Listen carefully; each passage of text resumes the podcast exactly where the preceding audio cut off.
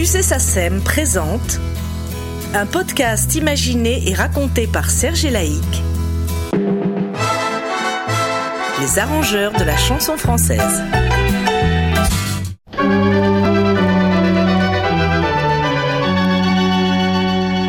Bienvenue à l'écoute de ce podcast consacré à François Robert, chef d'orchestre, arrangeur et orchestrateur doué à l'extrême, à l'humour toujours en filigrane. C'est durant 20 années de fidèle amitié et collaboration qu'il offrira au grand Jacques Brel de remarquables arrangements et orchestrations.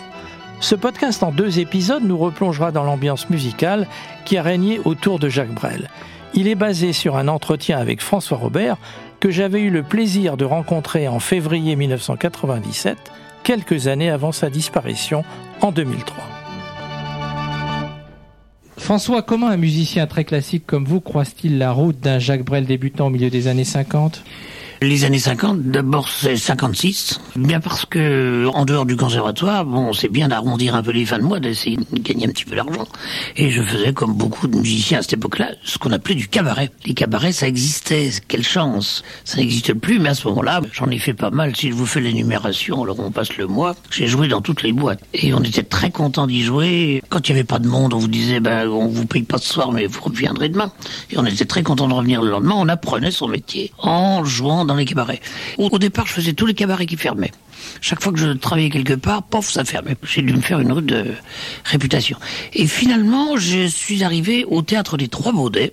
Le fameux théâtre de Jacques Kennedy. Ben oui, c'était un théâtre charmant. Et Darry Cole, d'ailleurs, que vous connaissez, bien sûr, il avait été pianiste avant de faire sa carrière de cinéma. Et puis, il y avait aussi Gilbert Leroy. Enfin, finalement, je suis arrivé, moi, à la suite.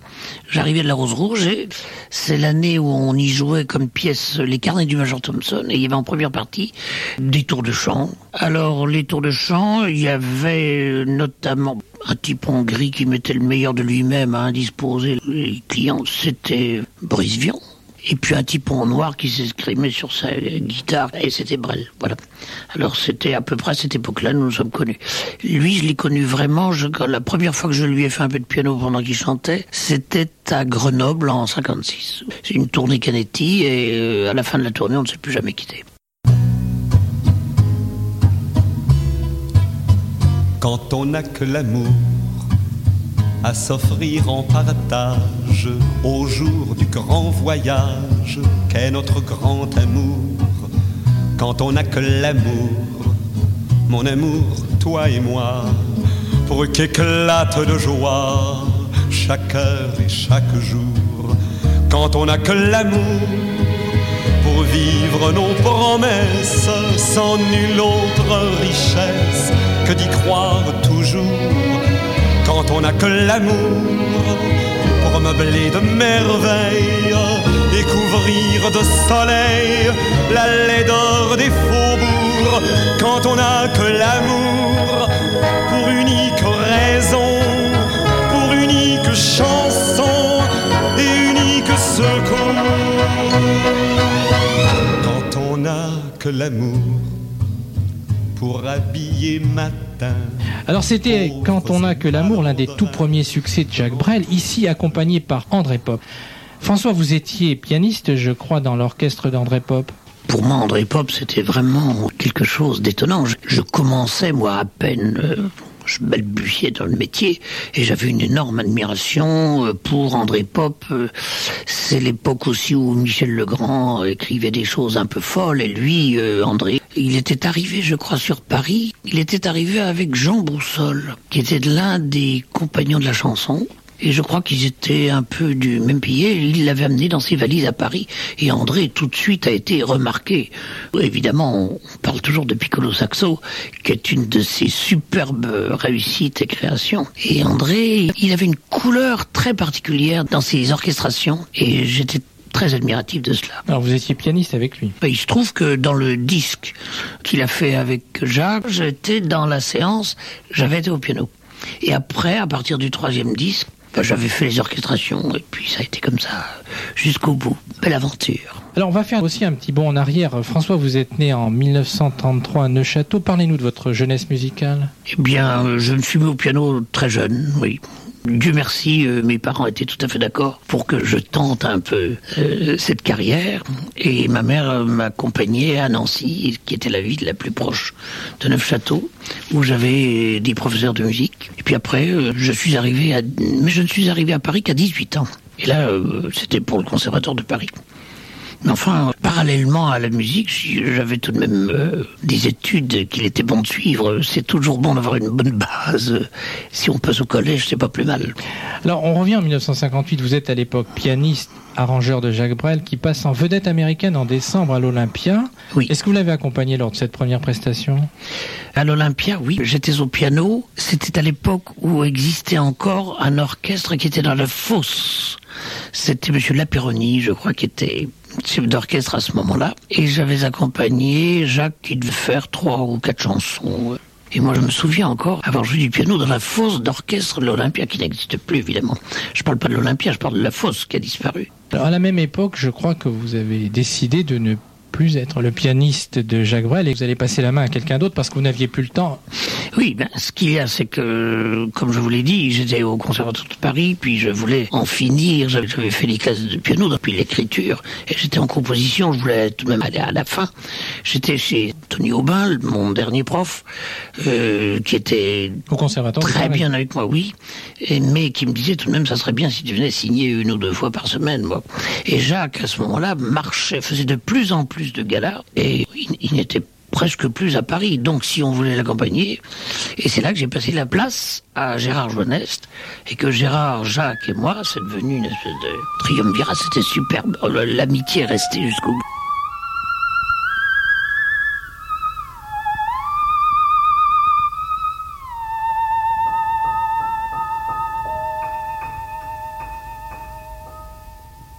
Ne me quitte pas, il faut oublier, tout peut s'oublier, qui s'enfuit déjà, oublier le temps des malentendus et le temps perdu, à savoir comment oublier ces heures qui tuaient parfois à coups de pourquoi le cœur du bonheur.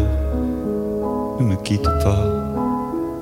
Ne me quitte pas, ne me quitte pas, ne me quitte pas. Moi, je t'offrirai des perles de pluie venues de pays où il ne pleut pas. Je creuserai la terre jusqu'après ma mort pour couvrir ton corps d'or et de lumière. Je ferai un domaine où l'amour sera roi, où l'amour loi, où tu seras reine. Ne me quitte pas, ne me quitte pas, ne me quitte pas, ne me quitte.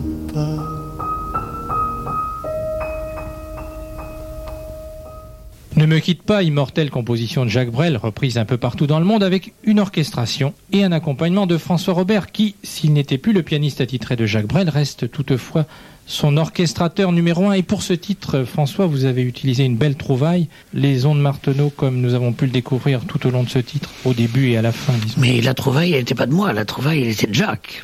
Oui, Jacques avait ceci d'épatance, d'ailleurs jusqu'à la fin. Il aimait beaucoup la musique. Il écoutait beaucoup plus de musique que moi. Il avait une foultitude de disques. Et il savait tout à fait ce qu'il voulait, ce qu'il souhaitait.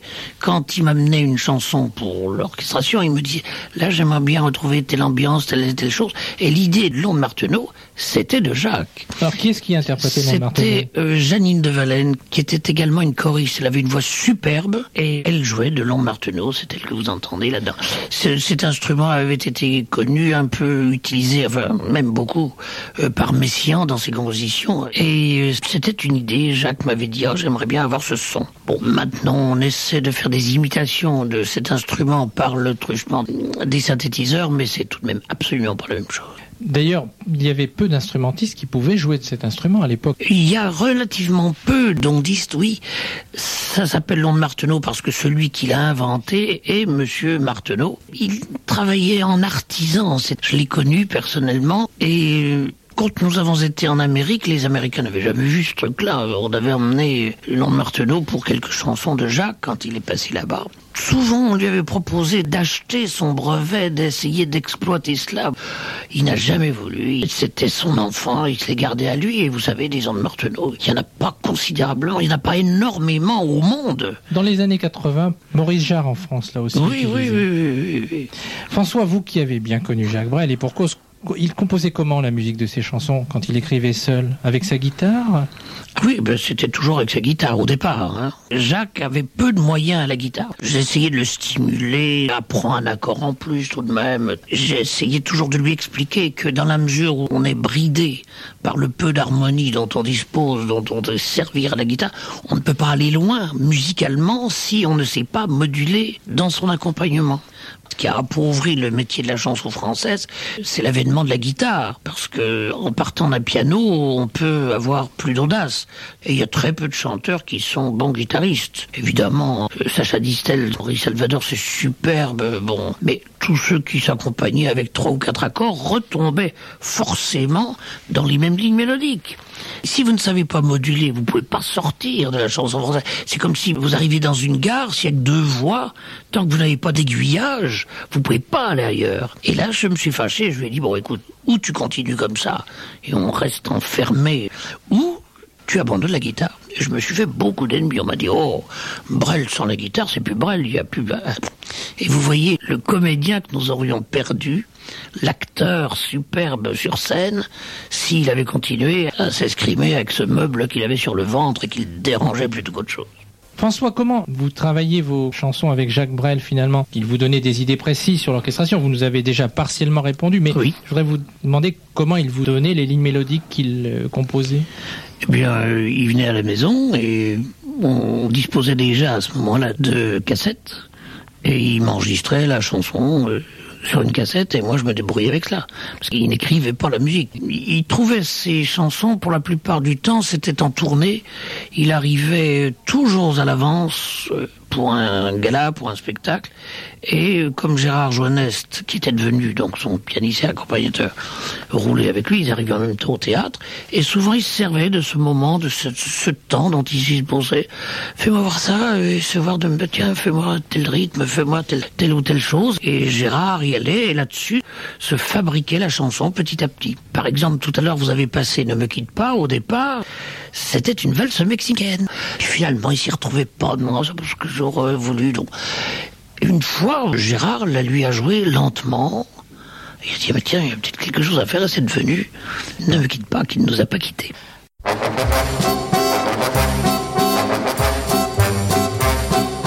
Les flamandes dansent sans rien dire, sans rien dire au dimanche sonnant. Les flamandes dansent sans rien dire, les flamandes ça n'est pas causant.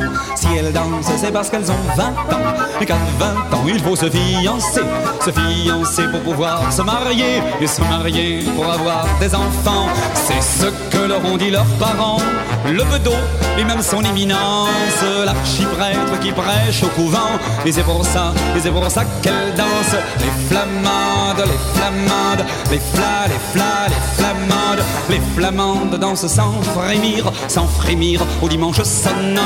Les flamandes dansent sans frémir, les flamandes ça n'est pas frémissant.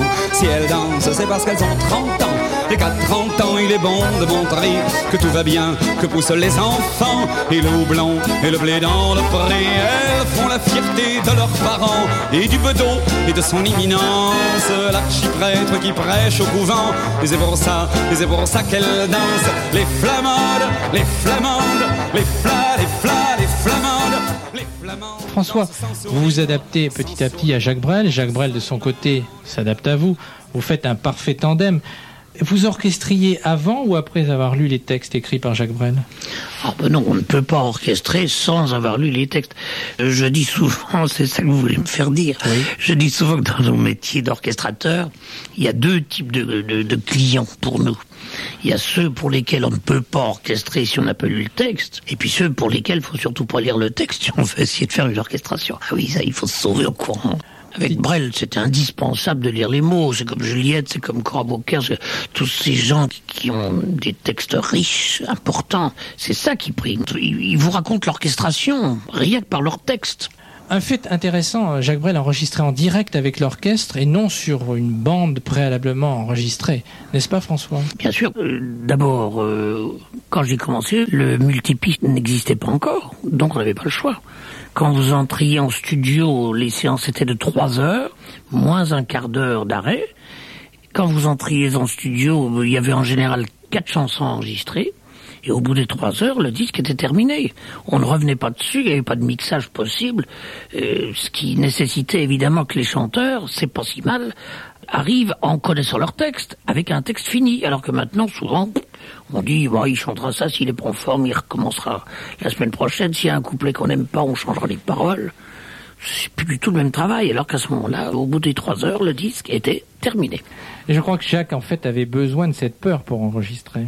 Ah ben, Jacques a toujours bien aimé la présence d'un public. Le premier public que vous avez, c'est l'orchestre dans le studio. D'ailleurs, il faisait toujours face à l'orchestre. Il aimait bien les voir, les entendre. Et ça avait un avantage aussi, c'est qu'évidemment, quand les musiciens savent à quoi sert ce qu'ils sont en train de jouer, et qu'ils savent le sens des paroles, ils entendent bien tout de même ce qui se passe. Mais ils jouent beaucoup mieux. Ils jouent beaucoup mieux. Se priver du direct, et de la présence d'un chanteur quand il a quelque chose à raconter, euh, c'est vraiment perdre hum, 50% de la qualité. C'est comme si vous demandiez à un comédien, par exemple, de vous donner ses réponses et ici pas les questions que vous lui avez posées. Ça ne tient pas debout. Euh, On dit, eh ben, il parle faux, cet homme-là. Ben, bien sûr, puisqu'on ne sait pas. Tandis que le musicien qui joue un contre-champ, il sait pourquoi ce contre-champ-là. Il sait quand il vient, à cause de quoi, à cause de quel mot. Ça, c'est l'avantage du direct. Alors pour préciser la méthode d'enregistrement, eh bien j'ai fait appel à Pierre Fato, le preneur de son roi des studios Philips à l'époque. Eh bien Pierre Fato est avec nous en ligne. Bonjour, comment allez-vous? Ah, fort bien. Et- Très heureux de vous entendre. ah, ça, ça remue pas mal de souvenirs. hein. Oui. Ah oui, Et pas que des mauvais, hein. que des bons. Des, Que des bons. que des bons. Que des bons. Absolument.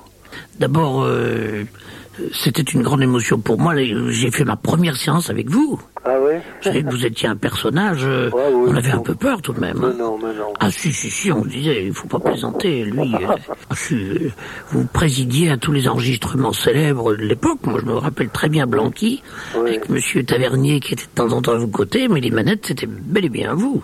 Ah, c'était une époque Oh, formidable. oui. Moi, mes premières séances, ça doit être euh, 56, 57. Ouais. Donc, on enregistrait tout. Tout était définitif, quoi. Absolument. On sortait au bout de trois heures, là. Ah oui, avec euh, Le disque était trois ou quatre titres de, de Ah oui, en général, c'était quatre. Pour moi, c'est la meilleure période professionnelle de ma vie. C'est extraordinaire. À ce moment-là, si quelqu'un ne réussissait pas tout de suite, on lui laissait la chance Ouais. de mûrir, de devenir quelque chose. Regardez la différence, puisqu'on parle de Brel là aujourd'hui, euh, entre la qualité de ce qu'il a fait au début et, et ce à quoi il est arrivé à la fin. où Ouais. Il avait fait éclater le carcan de la chanson, c'était devenu des pièces, des fresques énormes. Tout ça, il fallait euh, permettre aux gens d'apprendre à devenir eux-mêmes, à mûrir, à, à grandir un peu. Et maintenant, comme on procède par des coups, si le coup marche, on le garde, s'il marche pas, on vous connaît plus. Alors vous qui avez été le principal preneur de son de Jacques Brel et de François Robert pendant leur passage chez Philips, quelle était l'ambiance qui régnait durant ces séances? Oh, c'était une ambiance absolument fantastique. C'était joyeux. Jacques, dès qu'il arrivait dans le studio, tout d'un coup, euh, tout changeait ça devenait électrique. euh, C'était formidable. Il rayonnait quelque chose. Hein. Il rayonnait quelque chose, absolument, oui, oui. Jacques était un type qui était très, très blagueur. Il blaguait tout le temps. Et ça sortait comme ça. C'est lui qui a inventé le chauffe-Marcel que tout le monde a dans la bouche maintenant. C'est très marrant. Je pense que mon ami François s'en rappelle. Ben, bien sûr, bien sûr. Et c'est resté maintenant dans le langage des musiciens, Même à l'étranger. même à J'ai l'étranger. été hein. travailler à Berlin pour Ouais. un chanteur, un comédien. Ouais. Et Marcel Zola était avec moi. Et certains musiciens de là-bas ont dit Ah, mais Chauffe Marcel, c'est lui Et évidemment, tout le monde a dans la tête la fameuse chanson Vesoul de Brel, bien Oui, sûr. ça. Une valse à trois temps qui s'offre encore le temps, qui s'offre encore le temps de s'offrir des détours du côté de l'amour, comme c'est charmant une valse à quatre temps. C'est beaucoup moins dansant, c'est beaucoup moins dansant, mais tout aussi charmant qu'une valse à trois temps, une valse à quatre temps, une valse à vingt ans. C'est beaucoup plus troublant, c'est beaucoup plus troublant, mais beaucoup plus charmant qu'une valse à trois temps, une valse à vingt ans, une valse à cent ans, une valse à cent ans, une valse à cent ans. Chaque carrefour dans Paris que l'amour rafraîchit au printemps, une valse à mille temps, une valse à mille temps, une valse à mille temps de patienter vingt ans pour que tu aies vingt ans et pour que j'ai vingt ans, une valse à mille une valse à mille temps, une valse à mille temps, offre selon sa montre 333 fois le temps de bâtir un roman au troisième temps de la valse. Nous valsons enfin tous les trois au troisième temps de la valse. Il y a toi, il y a l'amour et à moi et Paris qui bat la mesure. Paris qui mesure notre émoi et Paris qui bat la mesure. Laisse enfin éclater sa joie à trois hein. temps, qui s'en prend dans le temps, qui s'offre encore le temps de sortir des détours du côté de l'amour. Quand c'est charmant, une valse à quatre temps, c'est beaucoup moins dansant, c'est beaucoup moins dansant, mais tout aussi charmant qu'une valse à trois temps, une valse à quatre temps, une valse à vingt ans. C'est beaucoup plus troublant, c'est beaucoup plus troublant, mais beaucoup plus charmant qu'une valse à trois temps, une valse à vingt ans, une valse à cent ans, une valse à cent ans, une valse à cent ans. À chaque carrefour dans Paris que l'amour rafraîchit au printemps, une valse à mille temps, une valse à mille temps, une valse à mille temps de patienter vingt ans pour que tu aies vingt ans et pour que j'ai vingt ans, une valse à mille temps, une valse à mille temps, une valse à mille temps. Face au récemment, 333 fois le temps de bâtir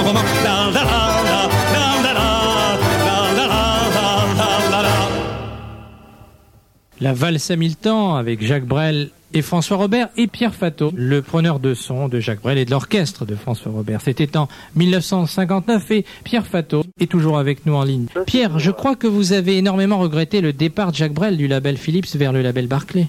Du point de vue qualité de travail et euh, relations humaines euh, avec Jacques, il est certain que ça a été pour moi une grosse perte. Comment euh, vous entendiez-vous avec François puisqu'il est là avec nous là Oh, avec François, hein, Oh, on toujours très bien le entendu. plus merveilleusement du monde. Ah bon, là, Pierre, là, oui. Et je vous dis, moi, il y avait beaucoup d'émotions et de respect au début. Euh, Vous savez que vous aviez la, la réputation d'être quelqu'un de ferme. D'abord, vous connaissiez votre travail. Oui, j'avais très mauvaise réputation. Ah non, pas du tout. Comme dit Georges Brassens. Ah non, moi je trouvais que c'était rudement bien, au contraire de votre part, d'arriver à installer comme cela dans le studio, non seulement dans la cabine, mais même dans le studio, euh, il y avait une discipline, si j'ose dire. Oui, exactement. Et on Non, travaillait bien, et c'était parfait. Souvent on n'a pas ça maintenant. C'est un peu déplorable. Les gens ne se rendent pas compte que c'est un travail sérieux, la musique, Ah bah oui. le- l'enregistrement de la musique. Pierre, je vous remercie très vivement, très sincèrement d'avoir participé à cet hommage à Jacques Brel en compagnie de François Robert. Au revoir Pierre. Un grand merci. François, quelles étaient vos relations avec Jacques Brel sur le plan privé? Enfin, on était très amis, quoi. On peut pas aller au-delà de l'amitié. C'est déjà un beau cadeau. Quand on donne son amitié à quelqu'un, euh, Vous êtes le parrain d'une de ses filles. oui, la troisième fille, Isabelle. Alors, euh, je crois que vous avez même composé une chanson pour Isabelle On a fait une chanson avec Jacques. euh, au moment de sa naissance. Oui, c'est ça, oui. Quand Isabelle dort, plus rien ne bouge, qui était un joli texte d'ailleurs. Et alors là, je reconnais que j'avais fait une musique qui était pas tout à fait dans les façons, même pas du tout, dans les habitudes ni les façons de Jacques, et qui s'y est plié et il a chanté exactement la ligne mélodique que je lui avais proposée. C'était pas toujours le cas. Souvent, il avait plutôt tendance à partir d'une ligne mélodique qu'on lui proposait et à installer la sienne euh, à sa façon. Alors que là, euh, il avait été très rigoureux, très obéissant, un bon élève. hein. Quand Isabelle chante, plus rien ne bouge. Quand Isabelle chante au berceau de sa joie, sais-tu qu'elle vole la dentelle tissée au cœur de rossignol et les baisers que les ombrelles empêchent de Isabelle chante, plus rien ne bouge. Quand Isabelle chante au berceau de sa joie, elle vole le velours et la soie qu'offre la guitare à l'infante pour se les poser dans la voix. Belle Isabelle quand elle chante.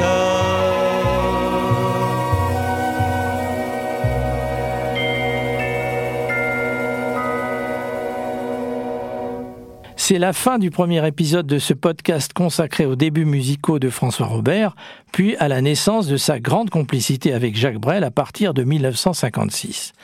Le second épisode nous racontera la poursuite de cette collaboration entre un chanteur hors norme et un musicien qui ne l'était pas moins.